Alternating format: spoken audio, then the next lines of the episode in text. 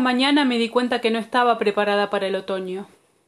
Recién ahora llegamos a casa después de dos semanas en Viena. Es raro pasearse entre tanta pintura clásica. Parece que caminaras por un libro de historia a escala humana, como esa muñeca gigante que entrabas por la boca y podías visitar el interior del cuerpo humano, ¿te acordás? Es emocionante estar cerca de la Venus con abrigo de piel de Rubens. Yo leí mucho sobre ella. E incluso cuando estudiaba en Buenos Aires tenía una foto de esa pintura pegada en el baño. La miraba todas las mañanas. Es extraño y familiar al mismo tiempo, porque acá son todas obras conocidas. En fin, me hubiera gustado tener más tiempo para pasar frente a ellas. Diego se pasó la mañana preocupado porque no le llegaban los mensajes al teléfono y quería saber si yo trabajaba el domingo. Se vuelve intratable cuando está atravesado por algo. Es él y su idea, él y su circunstancia. Eso lo hace avanzar en sus proyectos, pero a veces, muy seguido, se olvida que estoy yo a su lado. Me habías preguntado por su signo, Capricornio, Capricornio ascendente en Aries. Tratamos de sacar dinero del cajero, pero tuvimos un problema con la tarjeta. En esas circunstancias es cuando la fortaleza de Diego aparece. Algo masculino de la protección, no sé. Y yo me quedo hecho un ovillo.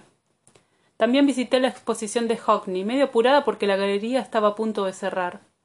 Fue maravilloso ver obras sobre las que había visto tantas fotos y leído tantos textos.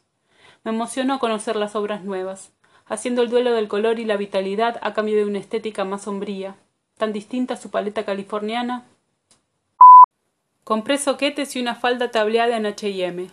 Compré pocas cosas, pero caras. Un iPhone, un reloj, un perfume y unas zapatillas de esas espantosas que tienen cámara de aire pero que son un sueño para caminar. Camino muchísimo acá y siento mucho dolor de espalda por mi escoliosis.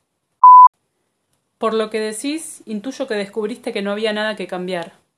Ahí se te empezó a volver todo más abrumador porque lo que te queda después del sentimiento de frustración por no ser tal o cual cosa es poder vivir el resto de tu vida con la idea de que no hay nada roto en vos.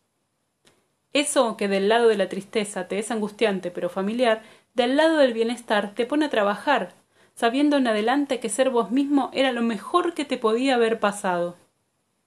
Yo no te voy a decir qué hacer ni qué sentir, pero te sugiero que estés atento porque es como cuando dormís no es el mundo que desaparece, sos vos el que cierra los ojos.